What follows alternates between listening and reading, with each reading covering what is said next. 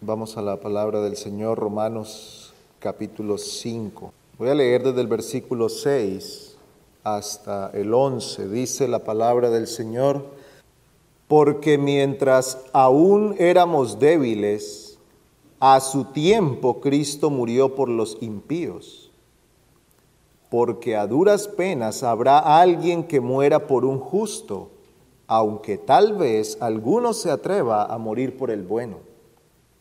Pero Dios demuestra su amor para con nosotros en que siendo aún pecadores, Cristo murió por nosotros. Entonces mucho más, habiendo sido ahora justificados por su sangre, seremos salvos de la ira de Dios por medio de él. Porque si cuando éramos enemigos fuimos reconciliados con Dios por la muerte de su Hijo, mucho más, habiendo sido reconciliados, seremos salvos por su vida. Y no solo esto, sino que también nos gloriamos en Dios por medio de nuestro Señor Jesucristo, por quien ahora hemos recibido la reconciliación. Pidamos la ayuda del Señor. Oh Padre nuestro, de ti procede la bendición para los hombres. De ti viene el bien y la misericordia que nosotros necesitamos. Tú enviaste a tu Hijo para nuestra redención. Lo diste como la provisión para ser reconciliados contigo. Y hoy te alabamos porque si no hubiese sido por tu misericordia derramada sobre nosotros, ninguna esperanza tendríamos. Y al acercarnos en esta tarde delante de ti, a oír tu palabra, te rogamos que nuestros corazones, que nuestras mentes sean ministradas por tu Espíritu para que nuestra comprensión de estas cosas gloriosas sea espiritual. Suplicamos tu ayuda al predicador y a los oyentes, que sobre nosotros sea derramada la unción del Espíritu Santo. En el nombre de Cristo pedimos esto. Amén.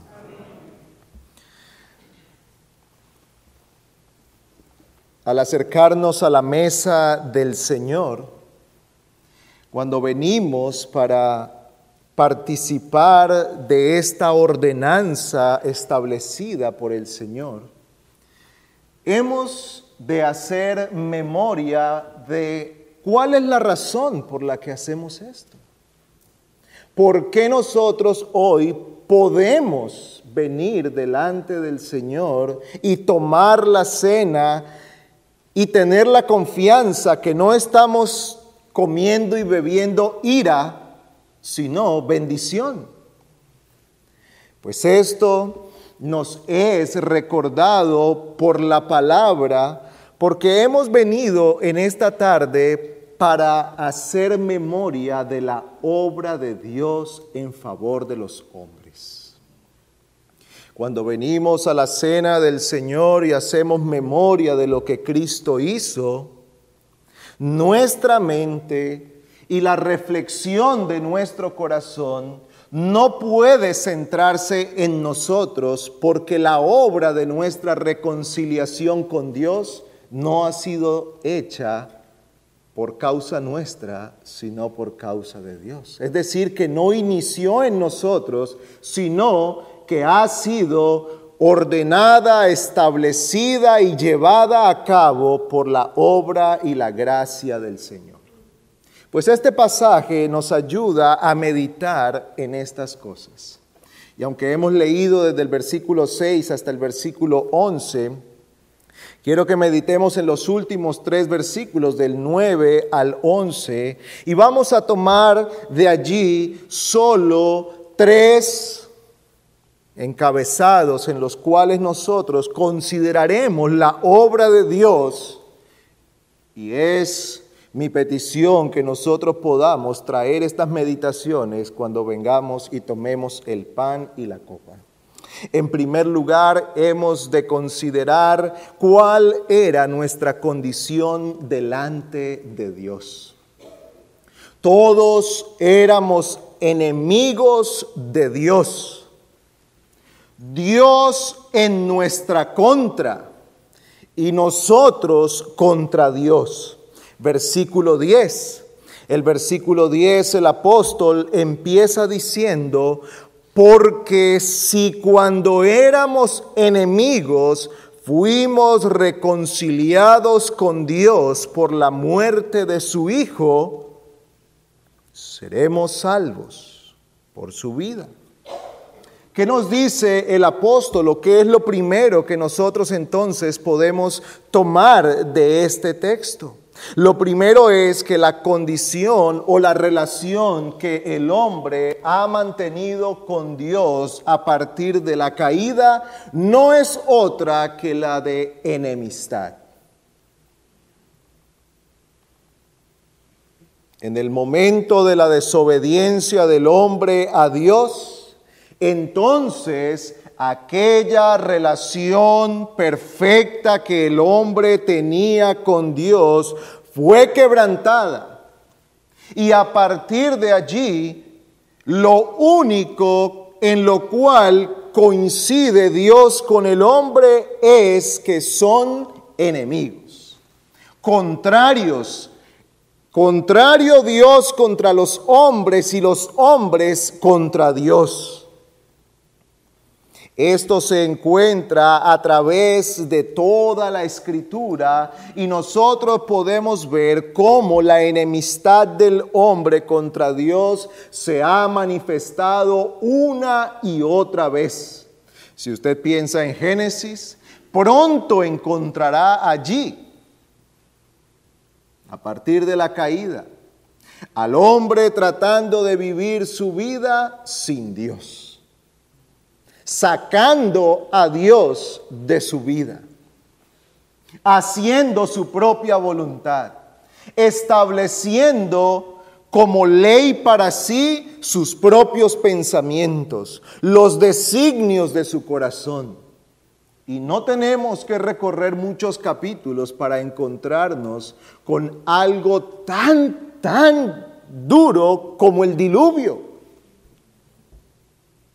¿Y qué es lo que nosotros encontramos en el diluvio? Dice que vio Dios que la maldad del hombre era tal que desde el más pequeño hasta el más grande, sus pensamientos, sus deseos y todo lo que eran ellos era enemistad y rebeldía contra Dios. Por causa de eso vino el diluvio. Y Dios, por gracia, rescató a Noé, su esposa, sus hijos y las mujeres de sus hijos. Ocho personas. Pero esto no termina con el mal. La historia continúa. Y nosotros vemos cómo avanza la historia de la humanidad y cuanto más avanza la historia de la humanidad, más avanza la enemistad del hombre contra Dios. Pero también encontramos la resistencia de Dios a la maldad de los hombres. Es por eso que en el Salmo 7 nosotros encontramos estas palabras que son tan fuertes, son duras. Salmos 7, 11 dice, Dios es juez justo y un Dios que se indigna cada día contra el impío. Y si el impío no se arrepiente, él afilará su espada. Tensado y preparado está su arco ha preparado también sus armas de muerte. Hace de sus flechas saetas ardientes. Aquí se describe la enemistad de Dios contra el hombre. El enemigo del hombre es, según este texto, Dios. Porque aquel que se opone a Dios jamás saldrá impune. No saldrá bien librado. Todo el que se revela contra Dios recibirá la justa retribución de su maldad y pecado. No importa cuánto tiempo tome. Amigo, usted que está aquí, no importa cuánto tiempo pase. Tal vez hoy usted dice, mire, yo hago lo que quiero y nada me pasa. Oh, amigo, dice Romanos capítulo 2, que esa es la paciencia de Dios esperando su arrepentimiento pero que si no se arrepiente está atesorando ira para el día de la ira y de la justa retribución de Dios.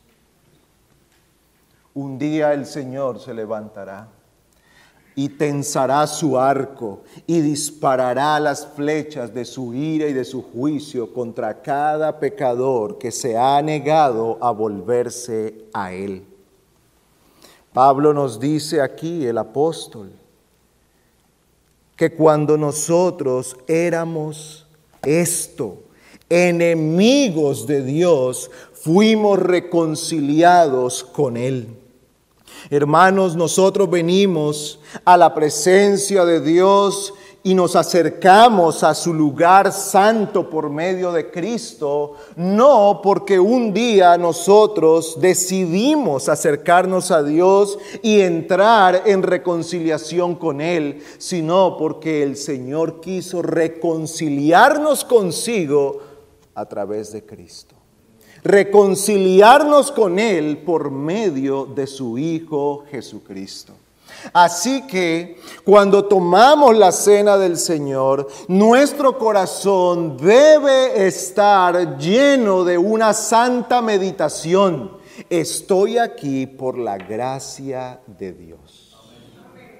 Estoy reconciliado con Dios porque Él me ha reconciliado por medio de su Hijo. Porque Él se ha acercado a mí. Esta es la gracia del amor de Dios. Esta es la gracia bondadosa del Señor. Versículo 8 dice, pero Dios demuestra su amor para con nosotros, en que siendo aún pecadores, Cristo murió por nosotros. Cristo ha muerto por nosotros de tal manera que ahora podemos estar reconciliados con Dios. Pero ¿de dónde procede esta reconciliación? Y esa es nuestra segunda consideración. Esta reconciliación procede de Dios mismo procede de Dios mismo. Dice el mismo versículo 10, porque si cuando éramos enemigos fuimos reconciliados con Dios por la muerte de su Hijo. Note usted que aquí está diciendo que hemos sido reconciliados por medio de la muerte de Cristo, pero es Dios quien ha actuado para nuestra reconciliación con Él. Usted y yo podemos decir que estamos reconciliados con Dios solamente porque de Él ha procedido aquella reconciliación. La Biblia declara que un día Dios derramará su ira contra el mundo incrédulo y pecador. Está llena la escritura de estas advertencias. Solo voy a citar un par de ellas. Apocalipsis 20:15 dice, y el que no se encontraba inscrito en el libro de la vida fue arrojado al lago de fuego. Y Apocalipsis 14:10 también lo describe como que serán atormentados con fuego y azufre delante de los santos ángeles y en presencia del Cordero, y el humo de su tormento asciende por los siglos de los siglos. Amigo, niños que están aquí, estas palabras son aterradoras pensar que un día se derramará la ira de Dios sobre todo hombre pecador y que su ira será consumidora. No habrá escapatoria. No habrá forma ni lugar en la que alguien se pueda escapar de tal cosa. No importa cuánto corramos, no importa qué tan profundo vayamos debajo de la tierra. No importa qué tan seguro sea ese edificio. No importa qué tan grandes sean las maquinarias de guerra que tengamos para defendernos, el día que venga la ira de Dios, nadie se podrá escapar de tal cosa. Hemos sido reconciliados con Dios, hemos sido librados de su ira. Dice el versículo 9, entonces mucho más habiendo sido ahora justificados por su sangre, seremos salvos de la ira de Dios por medio de él. Si la enemistad algún día tuvo verdadero sentido, es esta. Si hay una enemistad que verdaderamente debería hacernos temer y temblar, es esta. La enemistad de Dios contra el hombre. A nosotros nos preocupa la enemistad entre los hombres. Nos entristecen las maldiciones que un hombre puede lanzar contra otro. Ah, pero qué terrible cuando es Dios quien maldice a una persona. Qué terrible es cuando el Señor está mostrando en Mateo capítulo 25 lo que será el juicio. ¿Y cómo lo describe el Señor allí?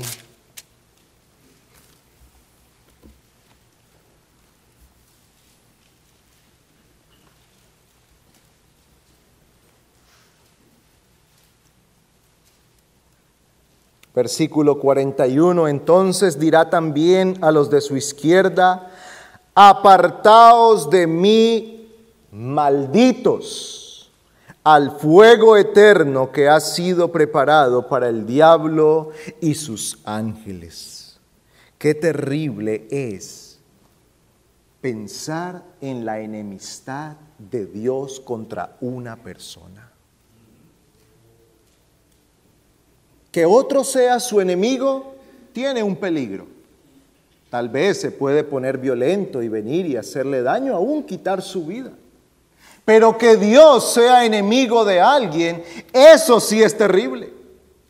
Que Dios sea su enemigo, eso sí debe aterrarnos. Porque los hombres lo más grave que pueden hacer es quitarnos la vida física. Pero dice Mateo 10:28, temed a aquel que puede destruir el cuerpo y el alma en el infierno. Y ese es Dios. Todos los hombres hemos nacido separados, apartados en enemistad contra Dios. Y de esto nos ha librado el Señor. Quien obró Dios el Padre proveyéndonos a su Hijo, habiendo sido ahora justificados. Dice el versículo 9, habiendo sido ahora justificados por su sangre, seremos salvos de la ira por medio de Dios, por medio de Él. Porque si cuando éramos enemigos fuimos reconciliados con Dios, mucho más, habiendo sido reconciliados, seremos salvos por su vida. ¿Qué puede usted ver allí? Puede notar cómo todas estas cosas han sido hechas sobre nosotros. Dice que hemos sido justificados, que hemos sido salvos, que hemos sido reconciliados. Y otra vez nos dice que hemos sido reconciliados por la muerte de Cristo y que seremos salvos por su vida. Dios obrando en favor de los hombres. Cuando tomamos entonces, hermanos, hermanas, la cena del Señor, venimos delante de Él para hacer memoria de la obra de Dios en favor nuestro a través de la persona de su Hijo Jesucristo. Hemos sido librados de la ira de Dios. Hemos sido rescatados de la enemistad que Dios tenía contra nosotros. Hemos sido, hemos sido rescatados, reconciliados de la enemistad que teníamos. Así que, ¿qué resultado nosotros podemos ver aquí de la obra de Dios? En primer lugar, que esa enemistad ha sido quitada. En segundo lugar, que Dios Padre ha obrado en favor nuestro por medio de su Hijo. Pero hay una tercera consideración que podemos tomar y que ha de ayudar a nuestra fe cuando venimos a la mesa del Señor y es que esa obra de Dios es para el presente y para la eternidad. La obra de gracia del Señor no solo es para un día, no solo es por algunos años, no, la obra de reconciliación de Dios para con su pueblo permanece por la eternidad. Dice el versículo 10 al final, mucho más, habiendo sido reconciliados, seremos salvos por su vida. Hermanos, tenemos entonces la esperanza y la confianza en que la obra que el Señor ha hecho en nuestro favor perdurará por la eternidad. Por eso la cena del Señor es memoria de la obra de Cristo, pero también nos ayuda a fortalecer nuestra fe porque somos recordados de la esperanza a la cual Cristo nos ha salvado. ¿Para qué Cristo nos ha salvado? Cristo nos ha salvado para librarnos del presente siglo malo y llevarnos a estar con el Señor para siempre y unirnos a Dios para siempre, para que seamos su pueblo por los siglos de los siglos, por todas las edades, para siempre. Así que cuando nosotros consideramos la obra de Cristo, la magnitud de la obra de gracia de Dios es tal que nos alcanza aquí y ahora y durará para la eternidad. Hermanos, encontramos entonces razones, razones grandes, gloriosas, múltiples para dar gracias al Señor y para acercarnos con fe, con gratitud y adoración a nuestro Dios al venir a la mesa del Señor. Cuando éramos enemigos fuimos reconciliados con Dios mucho más habiendo sido reconciliados, seremos salvos por su vida. Así que la obra que Dios ha hecho en el pasado, la obra que Dios sigue haciendo en el presente en nuestro favor, se extenderá por la eternidad.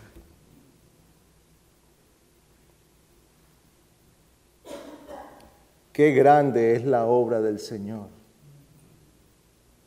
especialmente cuando usted y yo la comparamos con la obra de los hombres, con las cosas que los hombres nos pueden dar, que nos pueden proveer. Todo es temporal, paz temporal, todo es frágil, Tal vez usted goza hoy de una buena situación, pero todos sabemos que eso puede cambiar mañana, en cualquier momento. Tal vez dos países que están enemistados se ponen de acuerdo para detener el conflicto, pero sabemos que en cualquier momento ese conflicto se puede reactivar. Tal vez encontremos un momento en el que la economía surge, avanza y hay un buen tiempo para muchos, pero sabemos que en cualquier momento eso puede caer y venir una gran crisis. La buena salud que usted puede estar gozando hoy no la tenemos segura para mañana. Todo es temporal. Todo es frágil. Es frágil. Nuestra vitalidad y nuestra salud pende de un hilo. Una caída, un golpe, un virus, y ya no tenemos esa buena salud. Pero la obra de la gracia de Dios concedida en Cristo es para ahora y la eternidad. La reconciliación que Dios ha obtenido por la muerte, por la sangre de su Hijo, es para ahora y la eternidad. Así que amigo, usted que permanece en enemistad contra Dios, necesita reconciliarse con el Señor. No puede seguir peleando con el Señor no puede seguir enemigo de Dios porque perderá aquella guerra. Nadie puede prevalecer contra el Señor. Nadie puede sostenerse delante de la ira de Dios. Dice el Salmo 76, versículo 6.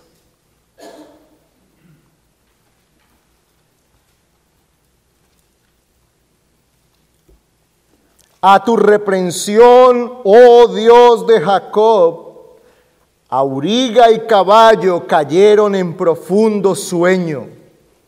Tú, solo tú has de ser temido. ¿Y quién podrá estar en pie en tu presencia en el momento de tu ira? Hiciste oír juicio desde los cielos. Temió la tierra y enmudeció al levantarse Dios para juzgar para salvar a todos los humildes de la tierra. Cuando Dios se levante, querido amigo, para juzgarlo,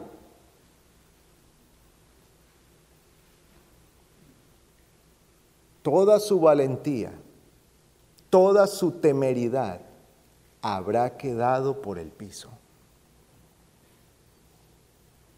Ahora no podemos leerlo, pero usted puede ir al libro de Daniel y leer la historia del rey Belsasar. Este hombre, descendiente de Nabucodonosor, que habían tomado todas las cosas del templo, y él, en medio de una fiesta, y estaban borrachos, un montón de personas allí en un banquete, ordenó que trajeran los utensilios del templo para tomar vino con sus príncipes y sus mujeres y aparece una mano escribiendo en la pared. Se le pasó la borrachera. Y nadie sabía lo que decía allí hasta que vino Daniel. Y Daniel interpretó lo que decía allí. Tu reino ha sido pesado y ha sido hallado falto. Hoy caerá tu reino. Y dice que las piernas del rey chocaban la una contra la otra de temor. El hombre poderoso que minutos antes creía que era el dueño del mundo, cuando Dios habló, entonces tembló. ¿Usted cree que es el dueño del mundo? ¿Y piensa que puede vivir su vida como bien le parece? Cuando Dios se levante para juzgar, entonces sus piernas temblarán. Porque a la reprensión de Dios, ¿quién se puede sostener de pie? ¿Quién puede estar delante del Señor de pie y mantenerse erguido y decirle, aquí estoy Dios, júzgame? Nadie. Nadie podrá mantenerse en pie delante de Dios. Todos doblarán sus rodillas reconociendo que Él es el Señor para siempre. Todos estarán bajo el juicio de Dios. Usted y yo estaremos delante del Señor.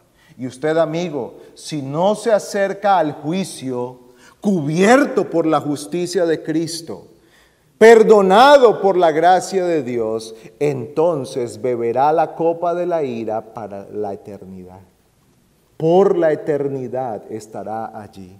Por eso el Señor le dice hoy, como si Dios rogase, dice el apóstol, por medio de nosotros, os rogamos, reconciliaos con Dios. ¿Qué tiene que hacer? Humille su corazón delante del Señor. Porque Dios resiste al soberbio, pero da gracia a los humildes.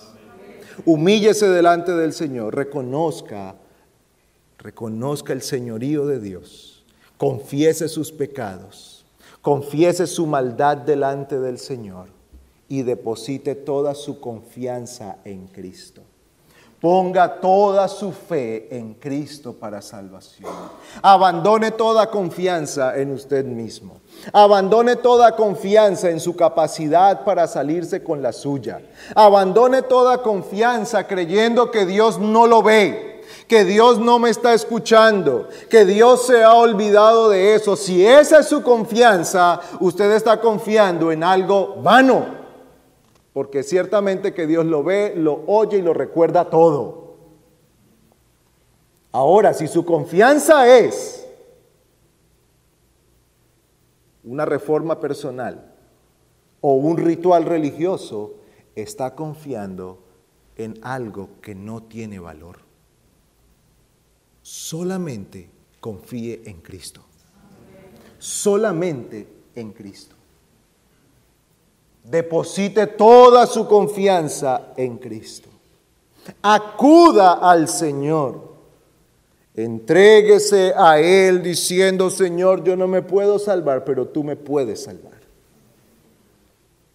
No hay en mí poder para salvarme, pero tú eres poderoso para salvar.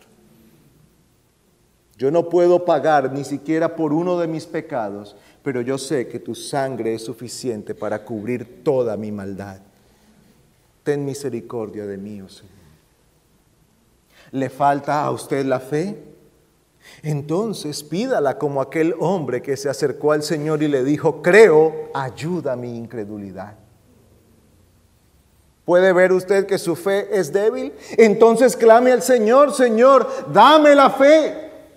Pero no deje de clamar hasta que el Señor le haya respondido. Porque ciertamente que si pedimos conforme a su voluntad, Él nos oye. Y eso es algo que es conforme a la voluntad del Señor. No deje de pedir al Señor hasta que Él le haya respondido. Y amigo querido, usted podrá gozarse siendo reconciliado con Dios y siendo librado de la ira del Señor. Y hermanos, esta noche hemos venido para adorar al Señor también por medio de tomar la cena. Cuando nos acerquemos para tomar el pan y la copa, hemos de hacerlo con un corazón que medita, con una mente que contempla por la fe la obra de Cristo. ¿Y qué es lo que Cristo ha hecho? Él ha tomado nuestro lugar ha bebido la copa de la ira de Dios y ha quitado la enemistad de en medio, la que nos separaba de Dios.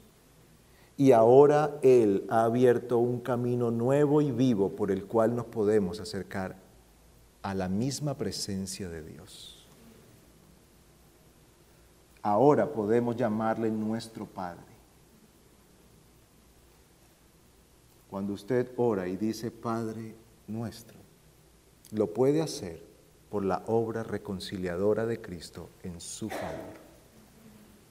Si usted puede venir en este día y decir, yo soy de Cristo y Cristo es mío, es por la obra de Dios en su favor. Estas meditaciones de nuestro pecado, de la maldad que llevó a Cristo a la cruz, de la enemistad tan grande que había entre Dios y usted, que ha sido quitada por Cristo, debe compungir nuestros corazones, pero a la vez llenarlo de gratitud porque Dios ha hecho tales cosas en nuestro favor. Era grande nuestro pecado. Grande ha sido la gracia de Dios.